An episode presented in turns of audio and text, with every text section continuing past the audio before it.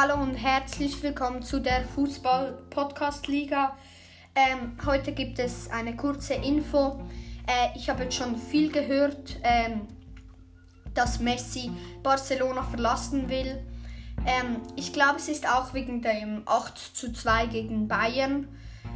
Ähm, und jetzt auch in der Zeitung steht etwas über Lionel Messi.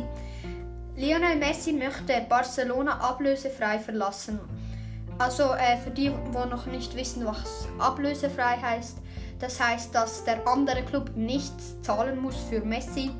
Ich glaube, Messi wäre so 130 Millionen Euro wert. Ähm, ein Streit ist vorprogrammiert, da die Frist aus Sicht des Vereins für für die vergangene Spielzeit bereits im Juni abgelaufen sei.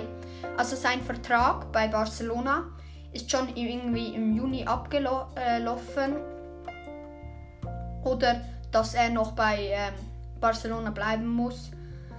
Ähm, Messi ist derweil der Ansicht, die Frist müsste verlängert werden, da auch die Saison wegen Corona länger dauerte.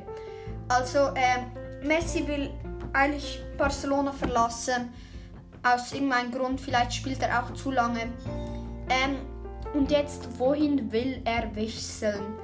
Ähm, ähm, also, ich denke so, die, die Hauptclubs. Ich muss noch schnell überlegen. Also, ich glaube nicht, dass er nochmal in Spanien bleibt. England, ich glaube auch nicht. Ähm, ähm, ähm, Deutschland glaube auch nicht. Und Schweiz und alle anderen ähm, Länder, da kommt er sehr, sehr wahrscheinlich nichts. Nicht. Also ich würde so tippen auf ähm, Frankreich oder ähm, Italien.